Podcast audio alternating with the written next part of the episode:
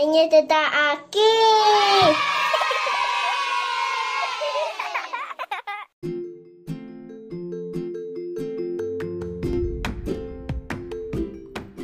Este podcast es para ti, para ti y para ti también.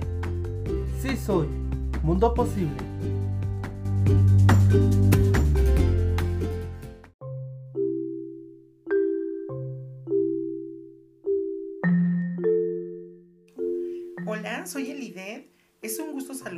Y coincidir nuevamente con ustedes. Si pensabas que te habías librado de más episodios de este podcast, siento decirte que no fue así. Nos hemos tardado en subirlos un poquito a la red, pero no hemos dejado de hacer el trabajo principal, dialogar con las niñas y los niños. En unos días tendremos una lluvia de episodios que hemos acumulado a lo largo de estas semanas. Esperamos los escuches. El niño pequeño es un nido de capacidades naturales que se despliegan a partir de lo que recibe del entorno familiar. Y estas son palabras de Emilio Cabrejo. Entonces, el entorno familiar es determinante para la apropiación de la lengua oral en la primera infancia. Y por supuesto que esto tú ya lo debes de saber, no estamos descubriendo ningún hilo negro, pero una cosa es que sepamos las cosas, tengamos la información, y otra cosa es que las realicemos. Y tal vez aquí te están llegando una serie de preguntas y tal vez yo voy a colocar algunas que serían, ¿cómo se transmite el lenguaje oral? ¿Qué se transmite en el lenguaje oral? ¿Y cuándo se transmite el lenguaje oral? Y aquí llegamos a una reflexión fuerte. Qué importante y qué gran responsabilidad tenemos los adultos que estamos cercanos a las niñas y a los niños. Y si tú eres un adulto, pues tienes esta responsabilidad junto conmigo y con todos los que estamos cerca a los niños. Y aquí llegamos a un puente cultural que me gustaría que lo cruzáramos juntos, porque en el pasado hemos albergado una serie de ideas con respecto al lenguaje oral, cuando el lenguaje oral era considerado un objeto de aprendizaje didáctico que estaba lleno de recetas para poder trabajar el lenguaje oral en las niñas y en los niños. Era como, ¿qué tengo que hacer para que el niño hable? Y aquí traje algunas recetas y seguramente tú conoces algunas más. Y si es así, por favor, escríbelas en nuestra página de Facebook. Una de ellas decía, si le cortas a tu niño el cabello antes de los dos años, no va a hablar. Entonces veías a niños con el cabello largo y preguntabas, ¿por qué no se le han cortado el cabello? Y decía, no, es que si no, no va a hablar. Y tal vez tú decías, ¿qué relación tiene el cabello con el habla? Pero por si las dudas, pues se dejaba el cabello largo.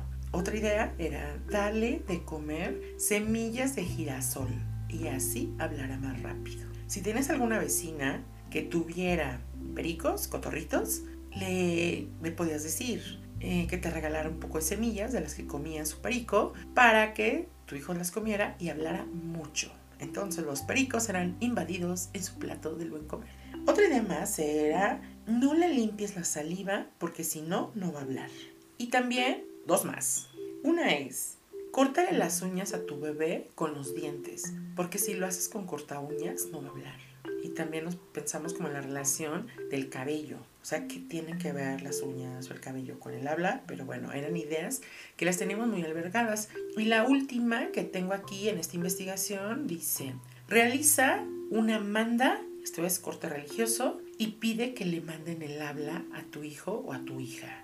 Y más allá de recetas, ¿no? Porque pueden seguir aquí mil recetas y seguramente tú estás muerto de la risa porque igual las escuchaste o las aplicaste o las aplicaron contigo y más allá de todas esas recetas, quiero decirles que lo que es muy importante subrayar es que el habla es fundamentalmente humano y tiene que ver con una interacción con los otros. Y aquí tal vez podríamos citar a Vygotsky y todos sus estudios. El lenguaje humano se hace entre humanos, de unos a otros. Por eso acabamos de decir, los seres humanos adultos tenemos una gran responsabilidad en este proceso de adquisición de la lengua oral. Y si bien sabemos que se conjugan varios aspectos, como los biológicos, los genéticos y los humanos, quiero otra vez subrayar, la parte humana es muy importante. Sabemos que el camino del lenguaje es un viaje muy largo y que inicia desde el útero materno. Cuando tú le hablas a la mamá, ¿no? Y de paso también saludas al bebé, incluso tocas la pancita y bueno, si se mueve, pues sigues haciendo diálogo y entonces la mamá, buenos días y buenos días bebé y cómo estás y, y por eso se habla también mucho de tener como mucha atención y contención con las mamitas embarazadas porque el bebé está recibiendo un montón de estímulos del ambiente y desde el útero estamos trazando el camino del lenguaje. Después, ¿no? El niño continúa con el sistema articulatorio de los órganos de la voz, los sonidos, ¿no? Qué importante es que tú escuches sonidos con los niños. Los sonidos son muy importantes porque construyen cómo suenan las palabras. Para que tú sigas viajando, sigas avanzando en este viaje, necesitas escuchar sonidos del ambiente, identificarlos, cuáles son, de qué se trata, qué es lo que suena, qué es lo que vibra, qué es, qué es lo que galopa, qué es lo que ladra, qué es lo que maulla. O sea, los niños construyen a través de esto y por supuesto de toda la sonoridad de la voz. Y después van avanzando para llegar a la complejidad del lenguaje y por último a la comprensión. Aquí podríamos citar algunas ideas de María Emilia López. Y María Emilia López sabemos que habla muchísimas cosas, muchísimos temas con respecto al lenguaje. Pero a mí me gustaría hablar un poco de lo que ella menciona de las entradas lingüísticas. Y fíjense que no me gustaría como que definiéramos qué es una entrada lingüística, seguro tú lo sabes, sino me gustaría empezar al revés. ¿Qué no es una entrada lingüística? A ver si la has vivido o la has visto. Es cuando los adultos están de pie ellos dialogan unos con otros y hablan y hablan y ríen y demás. Y los niños están abajo, ¿no? A su nivel, a su altura. Y eso que hacen los adultos de hablar entre ellos, así en su altura, se llama lenguaje flotante. Eso no es una entrada lingüística para los niños. O que el adulto desde arriba le habla al niño que tal vez tiene una altura de 60 centímetros, puede ser menos, puede ser más, 80 centímetros, pero no se pone a su nivel. Desde ahí le habla. Y que muchas veces lo que habla con el niño son solamente respuestas a alguna petición del niño o cuando le pregunta si le sirve sopa o no, si quiere que le coloquen queso, si se va a poner el suéter, si ya hace frío, ponte los zapatos, deja esa pelota, cierra la puerta. Eso no es una entrada lingüística. ¿Qué tampoco es una entrada lingüística? Cuando los niños no son mirados. Que les está hablando el adulto mientras hace otra cosa, le habla al niño pero no lo está mirando, no está reflejándose en sus pupilas. Eso tampoco es una entrada lingüística. Entonces, pues obviamente ya cachaste lo que es una entrada lingüística. Para que haya una entrada lingüística necesitamos una interacción de servir y devolver. Necesitamos vernos frente a frente. Necesitamos estar a la altura de los niños, tranquilos, en pausa. Si un niño me hace una sonrisa, le devuelvo una sonrisa. Un niño balbucea, yo repito un balbuceo. Y te das cuenta desde que son muy pequeñitos que los niños están mencionando onomatopeyas. Empiezan tal vez con da, da, da, da, da. Luego te das cuenta que cambian como la, la, la, la, la. O tal vez ta, ta, ta, ta, ta. Y te das cuenta cómo va avanzando el lenguaje de los niños. Después los niños empiezan a mencionar palabras, todavía tal vez están mencionando solo en algunas sílabas, mamá acompaña o las familias o los adultos acompañan solmizando, narrando el mundo, somos los narradores del mundo, cantando con ellos, en una conversación amorosa donde la mamá explica o el papá, el maestro, el tío, el abuelo, qué va a pasar ahora, qué va a pasar después, qué va a pasar al final, qué le va a servir de comer, cómo lo va a bañar, a dónde van a ir, qué hay en el lugar en el que están y les va describiendo. Esos son baños lingüísticos, esos son baños sonoros que los niños van recibiendo. La cantidad de entradas lingüísticas produce el desarrollo del lenguaje. y por lo tanto se desarrolla el psiquismo. No hay estructura si un niño no recibe estos baños de lenguaje. Fíjense qué importante. No necesita juguetes, no necesita estar viendo mil series, mil películas, llevarlo a un montón de lugares de viaje. Necesita tu voz necesita que le hable, necesita ser mirado, necesita ser escuchado, necesita una interacción de servir y devolver. Y fíjense que les voy a contar que hace algunos años UNICEF presentó un estudio acerca del número de palabras que oye un niño. Esto fue en 2017. Y fíjense que había una diferencia en el estudio que hicieron entre cuáles eran y cuántas eran las palabras que escuchaba un niño de familias pobres de la clase trabajadora y las palabras, la cantidad de palabras que escuchaba un niño de una familia con estudio.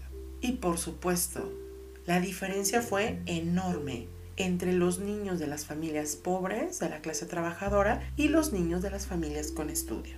Se cuenta en unos 30 millones de palabras menos que escuchaban los niños a la edad de 4 años en estas familias de bajos recursos, de familias pobres. Imagínate, 30 millones de palabras menos escuchan estos niños. Y les voy a contar que hicimos nosotros un ejercicio con respecto a este estudio. Estábamos hablando del lenguaje, de la importancia, cuántas palabras tiene que pronunciar un niño, este, cuántas palabras escucha. Y entonces, hablando de este dato de los 30 millones de palabras, lo que hicimos fue cortar de periódico 3.000 palabras, ¿no? Entre todos los que estábamos en el curso, eh, había papás, había educadores, todos, mamás, estábamos ahí todos, y entonces cortamos 3.000 palabras. Y era para ver cómo en una relación concreta la cantidad de palabras, ¿no? Entonces dijimos, estas palabras que vemos son muchísimas, son 3.000. Multiplica por 10.000 para que sean los 30 millones de las palabras que se están perdiendo las niñas y los niños a la edad de cuatro años si pertenece a una familia pobre, de bajos recursos, todo lo que estamos diciendo, de la clase trabajadora. Pero fíjense que ahora nos estamos preguntando mucho cuál es la necesidad que tienen los papás, porque hablamos mucho de esta situación del lenguaje. Habla con ellos, velos a los ojos, nárrales el día a día, nárrales los espacios, detente, acércate con calma, sea amoroso, pero cuando llega a la edad de 3 y 4 años es un frenesí porque aprenda a leer y escribir. Y muchas veces ni siquiera la lengua materna la tiene totalmente adquirida. Ni siquiera puede pronunciar su nombre completo o las letras que componen su nombre. Y eso es muy fuerte.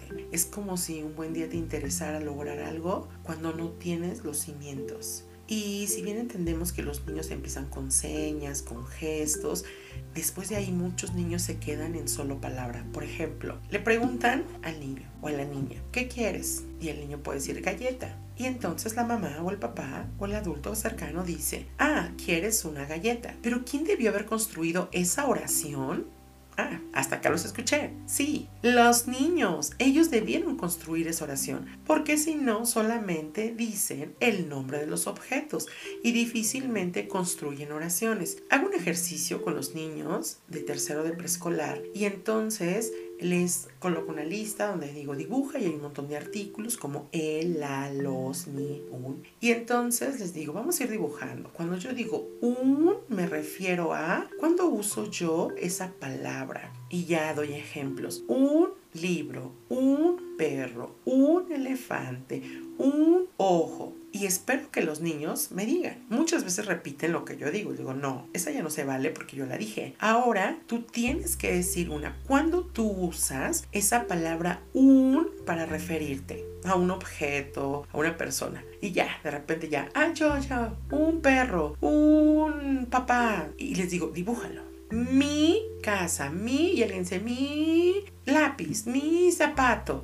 Y me doy cuenta que los niños ya los tienen en una carrera por leer y escribir a toda velocidad, pero aún no saben hacer esa producción de oraciones, de lenguaje. Y siempre cuento la anécdota, ¿no? Que hay niños de primera primaria que te dicen, ya, ya sé leer, ya sé escribir. Le digo, ajá, a ver, escribe algo. Y te dicen, díctame. O sea, no saben por sí mismos escribir sus ideas. Escriben lo que el adulto les dicta. Pero bueno, hablaremos en otro podcast al respecto. Y yo lo que pienso con respecto a esos 30 millones de palabras es que en estos tiempos que estamos en medio de una pandemia, si solamente los niños que tienen una familia de bajos recursos o de la clase trabajadora son los que están escuchando menos de 30 millones de palabras con respecto a los niños que viven con adultos con estudios. Esa sería una pregunta, una investigación que podríamos hacer todos, porque ahorita los niños están en medio de un montón de medios digitales, ¿no? Y si bien los niños pueden estar rodeados de adultos, pero no acompañados. Y ahí puede ser que se están perdiendo todas estas palabras. Y fíjense que le preguntaron a Pierre Velo Brito de UNICEF por qué es importante esa diferencia. Y ella al respecto contesta, porque cada vez que un padre le habla a un niño, dispara una respuesta en el niño. Es un estímulo para él, forma conexiones cerebrales. Si un niño escucha 30 millones de palabras menos que otro, está en una batalla que no puede ganar. Y cierra su respuesta preguntando, yo les pregunto, ¿qué nos cuesta intervenir con palabras? ¿Qué le contestas? Y tal vez nos quedamos pensando en esa pregunta, ¿qué nos cuesta? ¿Qué nos cuesta? Intervenir con los niños con palabras. ¿Qué nos cuesta tener entradas lingüísticas? Ponerte al nivel de su altura. ¿Qué te cuesta mirarlo a los ojos? ¿Qué te cuesta ser su narrador del mundo? ¿Qué te cuesta ser un adulto sensible y amoroso? Y aquí también quisiera decirte que no olvides que el afecto es la cinta de aislar que une las conexiones neuronales. Y afecto también es darle tiempo y espacio a los niños para hablar. Te quiero contar que en la entrevista que vas a escuchar en unos momentos hubo dos niños que no quisieron casi hablar. Y lo entiendo perfecto. Y les voy a contar por qué. Un pequeñito estuvo viviendo durante varios meses en otro estado de la República. Tenía mucho tiempo que no tenía contacto con nosotros de manera física.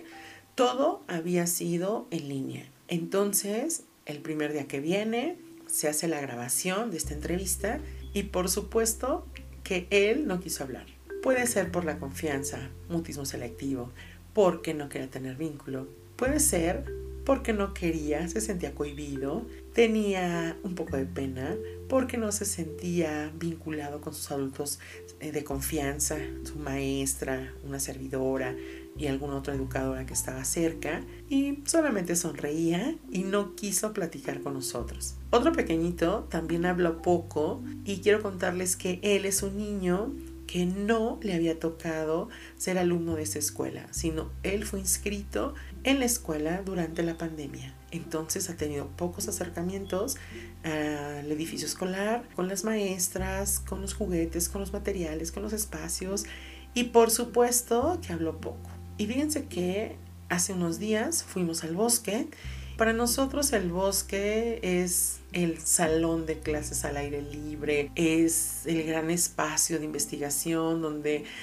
pueden ver los niños a lo largo del año cómo van cambiando las estaciones, cómo van cambiando los árboles, la corteza, las ramas, la flora, la fauna, ¿Cómo pasa todo eso? Los niños caminan, los niños suben montañas, los niños bajan, hacen un montón de cosas. Y si bien en un primer momento todos vamos como muy juntos cuando empieza la caminata, cuando empieza la exploración, y llega un momento en que los niños se van abriendo en todo el espacio, los adultos también, unos investigan una cosa, otros otros, unos les sorprende las gotas de rocío que están sobre las hojas del pasto, otros están moviendo árboles para que caigan gotas de lluvia, otros están metiendo a y así cada uno está en su ritmo y fíjense que esos pequeñitos quedaron juntos con otros compañeros mientras los adultos estaban un poco lejos. Y ellos empezaron a conversar, a platicar de sus ideas, lo que estaban encontrando, lo que descubrían. Y Ariane iba cerca de ellos y les cuento la mala noticia que no llevábamos la grabadora. Entonces, bueno, no van a poder revisar o escuchar esa plática de esos niños que le hicieron muy al natural. Y nos damos cuenta que también hay momentos que el adulto tiene que estar un poco atrás, un poco alejado y permitir que ellos tengan las interacciones, como dice en la rueda del aprendizaje de High School, ¿no? En esa interacción niño, niño. Y eso creo que fue una gran enseñanza para nosotros, para todos los adultos, educadores y papás, de dejar de ser adultos drones, ¿no? Se hablaba de los padres helicópteros, yo creo que ahorita somos adultos drones, ¿no? Que queremos movernos por todos lados, estar grabando, estar viendo, estar haciendo, estar todo el tiempo atropellando. Y entonces creo que los niños nos van diciendo qué es lo que quieren y lo que necesitan. Y muchas veces lo que necesitan es calma, es espacio, es tolerancia, es empatía, es vínculo, es amor. Y ahora les doy paso a las niñas y a los niños de este episodio.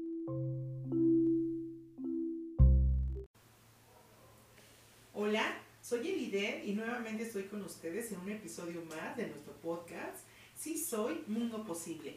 Y el día de hoy tenemos unos invitados que no habían venido a hacer un programa con nosotros, pero están un poco emocionados y un poco nerviosos. Tienen todas las emociones juntas, pero para que ustedes sepan quiénes son, ellos nos van a decir su nombre. Así es que empezamos con una niña hermosa que está de este lado y ella se llama Teresita. Pero tienes otro nombre, ¿no, Teresita? Hace rato me lo comentabas. Yo soy Jimena Rune Román. Ay, tiene un nombre completo. ¿Y tú cómo te llamas? Me llamo Sofía Guadalupe Contreras Hernández. Gracias por estar aquí. Y tenemos un niño hermoso que acaba de llegar de viaje desde Chiapas. Y él se llama... Tiene un poquito de nervio. Ah, creo que su voz se fue, pero quiero decirles que su nombre es Jesús. Y tenemos también otro compañerito que está de este lado y él se llama Fuerte. ¿Puedes decirnos tu nombre un poquito más fuerte? Tiene un poquito de nervios al micrófono, pero él se llama Leonardo. Y fíjense que tener nervios a lo desconocido es algo para lo que está listo nuestro cerebro. Y no es que esté mal, es que cuando nosotros nos encontramos con algo que no hemos visto, empezamos a tener como esa curva de aprendizaje. Hago algunas pruebas, me voy acercando a lo desconocido, veo cómo está mi experiencia. Ahorita ustedes no pudieron ver a Leonardo, pero Leonardo tomó el micrófono y hizo algunos golpes eh, sobre el micrófono para ver si sonaba. Y al ver que no sonó, ya no dijo su nombre. Y seguramente en unos momentos más se van a sentir más seguros de poder hablar. Pero mientras tanto vamos a entrevistar a dos niñas que dijeron su nombre. Y vamos a empezar con Jimena Teresita. Hola Jimena, ¿cómo estás? Bien. Fíjate Jimena que cuando hoy en la mañana supe que ibas a venir a la escuela me puse muy feliz. Porque cada que vienes a la escuela te veo con una sonrisa. ¿Cómo te sientes tú de venir un ratito a jugar a la escuela? Mejor. Mejor. ¿Qué te gusta de la escuela, Jimena? Eh, jugué con Mateo. Y dime una cosa, cuando Teresita esté en su casa, ¿a qué juega? Con Brenda. Ah, con tu primo. Ok, ¿y a qué juegan? ¿Cuáles son los juegos divertidos que hacen juntos? Jugar con Sofía. Ah, ok. Y dime una cosa, cuando tú ves todos tus juguetes que tienes en tu casa, ¿cuáles de ellos son los favoritos? Por ejemplo, a mí me gusta mucho el cara de papa. ¿A ti qué te gusta de tus juguetes? Eh, mientras piensas cuáles son tus juguetes favoritos, yo quiero preguntarte, ¿cuál es la comida que más te gusta? ¿Qué te gusta comer a ti? cereal. Cereal. ¿Y tu fruta favorita? Sopa. ¿Y tu verdura favorita? Pollo. Pollo. Mmm, seguramente está delicioso. ¿Cuál es tu película favorita? Papá Thor. ¿Y tu libro favorito? Se llama Calelo. Ahora, quiero saber, Teresita, ¿con quién vive? Con mis papás. Con tus papás. Oye, ¿nos quieres platicar cómo es tu casa? ¿Cómo es tu casa? Porque yo no la he visto, entonces quiero que Teresita me diga cómo es su casa. Se llama Colón Azul. Y bueno, ya está súper lista. Gracias, Teresita. Ahorita regresamos contigo porque ya vemos a nuestra amiga Sofía lista para platicarnos porque Sofía tiene una gran aventura que contarnos porque hace poquito que fuimos al bosque, ella me dijo que ya se había cambiado de casa. cuéntame para dónde te cambiaste de casa. Para el pueblo. ¿Y cómo es ese pueblo este, a donde estás viviendo ahora? Eh, tiene un patio así con pasto. ¡Ay, qué hermoso! Seguramente juegas a muchas cosas, ¿no? Sí. Sí, cuéntame, ¿cuáles son los juegos que has jugado en ese patio de pasto? Mm, a las escondidas y a las atrapadas. Ok. Y dime, ¿tienes plantas ahí en ese pastito? ¿Florecitas donde lleguen las abejas o donde lleguen las mariposas? Sí. Ay, ¿sabes que las niñas y los niños y todos los seres humanos, adultos, todos, todos, debemos de cuidar a las abejas? Ujú. Sí, ¿Tú cómo las cuidas? Mm, Yo las cuido no cortando las flores, porque las abejas les gusta ir a visitar a las flores y, y siempre que yo veo una flor digo, ay, yo la voy a cortar para que una abejita pueda descansar en esas, en esas flores y tomar su néctar para hacer su miel. ¿Tú cómo las cuidas? yo las cuido este, jugando. Ah, muy bien, las abejas les gusta mucho ver a los niños. Oye, Sofía, cuéntame, ¿tú con quién vives? Con mi papá y con mi mamá. ¿Y tienes hermanitas o hermanitos? Mm, no. Ay, igual y pronto llegan, ¿no? ¿Te gustaría tenerlos o no? Sí. ¿Cuál es la comida favorita de Sofía? El bistec Mmm, qué rico. y la sopa. Y la sopa, qué rico. Y dime, Sofía, ¿cuál es tu fruta favorita? El espagueti. Ay, qué rico. ¿Y tu verdura favorita? Las verduras.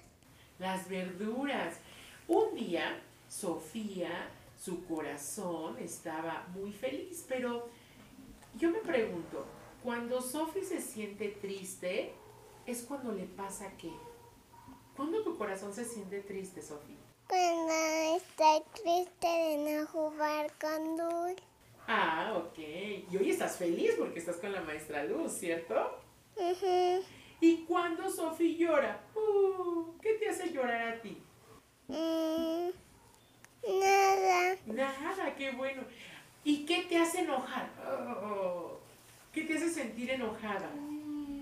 Nada. Nada. ¿Y a ti, Teresita, qué te hace sentir feliz? Mejor. Mejor. ok. ¿Qué te? Eh, sí. Como me pegó mi mamá. ¿Y qué te hace sentir enojada? Teresita se siente enojada cuando está pensando, está pensando cuando se siente enojada. Mm, enojada. ok. Y toca el turno a nuestro querido Chuy, que ya está súper listo y cómodo para contarnos cuáles fueron los juegos favoritos que realizó cuando estaba de viaje en Chiapas.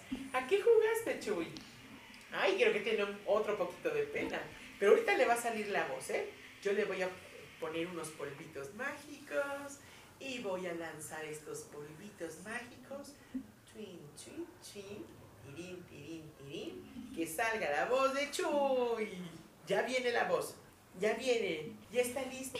A Chuy, ¿qué le trajeron los Reyes Magos? Los Reyes Magos quieren escuchar qué le trajeron a Chuy. Y ahí viene la voz. Ahí viene la voz. Me trajo uno de bomberos. Ah, nuestro amigo Leonardo. ¿A ti qué te trajo un carro de bomberos? Me trajo mi carro de bomberos. ¿Y ese carro de bomberos suena? Mm. Mi auto es de mi fácil, mis juguetitos. En mi casa de Mazatlán. Se llama Jesús. Mi papi se llama, mi abuelito se llama. Oye, ¿y tu papi se llama Jesús? Como tu amigo Chuy. Él también se llama Jesús. ¿Y tu mamá cómo se llama?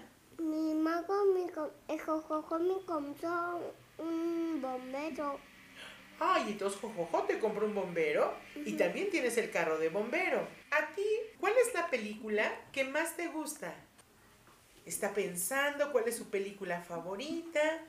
¿No tienes película favorita? Porque Chuy sí tiene una película favorita. ¿Cuál es tu película favorita, Chuy? Desde ahí dime. Ya sé. ¿Te gusta la de Rapunzel? No, yo no oigo. ¿Sí le gusta la de Rapunzel? Ya sé. ¿Te gusta la de los ponis? No, no escucho tu voz. No, porque yo no te estoy viendo, yo solamente tengo mi, ore- mi orejita lista para escuchar. Ya sé. ¿Te gusta la película de los 10 conejitos saltadores? Fuerte porque ya casi escucho que ahí viene la voz. ¿Cuál es el superhéroe que más te gusta? Ah, ya sé. El superhéroe que más te gusta es Super Chapulín. ¿Sí, Chuy? Pues vamos a preguntarle a Jimena Teresita cuál es la clase de cocina que más le ha gustado y qué preparó. Yo cociné chuchuga. ¿Pechuga? ¿Y de qué hiciste el agua ese día? Hacer sopa. Hiciste sopa. ¿Agua de eh, agua te acuerdas cuál prepararon? Hacer sopa de, de naranja. ¡Ay! ¿Sopa de naranja? ¡Wow! Quiero probar esa sopa.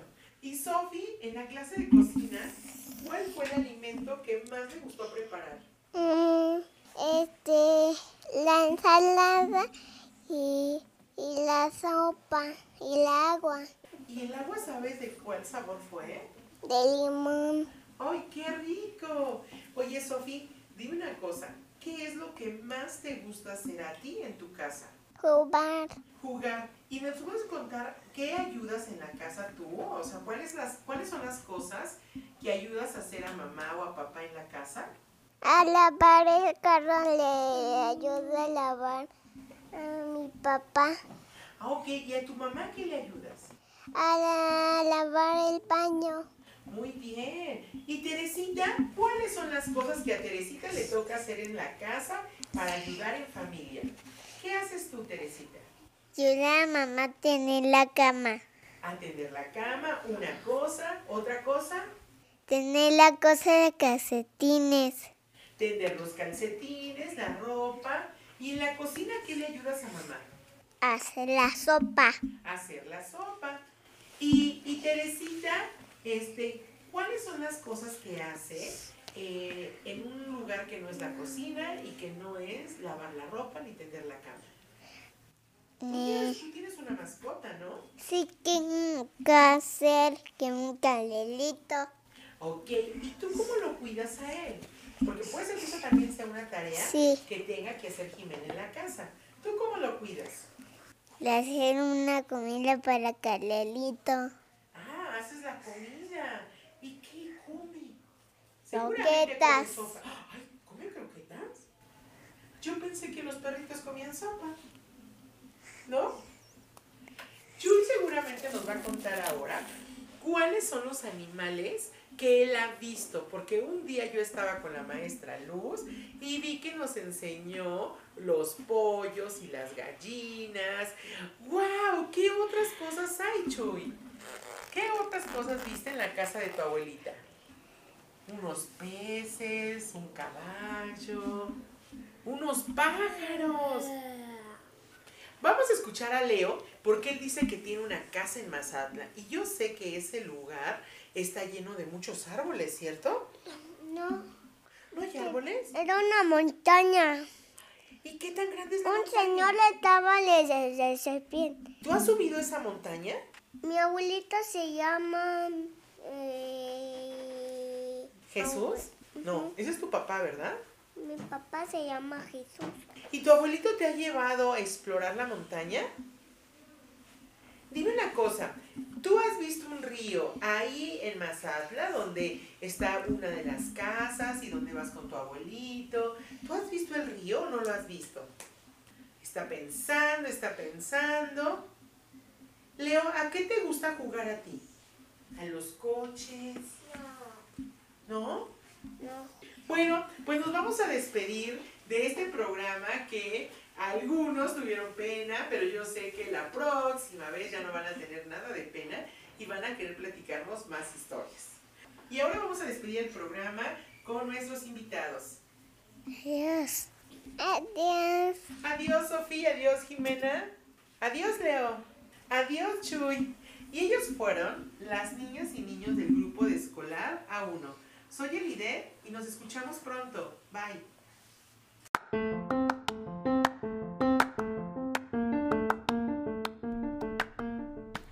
Gracias por compartir este espacio. Sí soy, Mundo Posible. ¿Te ha gustado este podcast? Seguro que sí. Compártelo. Tal vez a alguien más le guste. ¿Tienes alguna idea o comentario? Escríbenos en nuestra red social. Nos encontramos en Facebook como Centro de Desarrollo y Bienestar Infantil número 3. Puedes hacer preguntas y nosotros buscamos las respuestas. Bueno, mejor vamos juntos a donde nos lleven esas respuestas. Recuerda, hay un mundo muy interesante ahí afuera, sobre todo desde la mirada de las niñas y los niños. Nos vemos en el próximo episodio de Tito, mundo posible.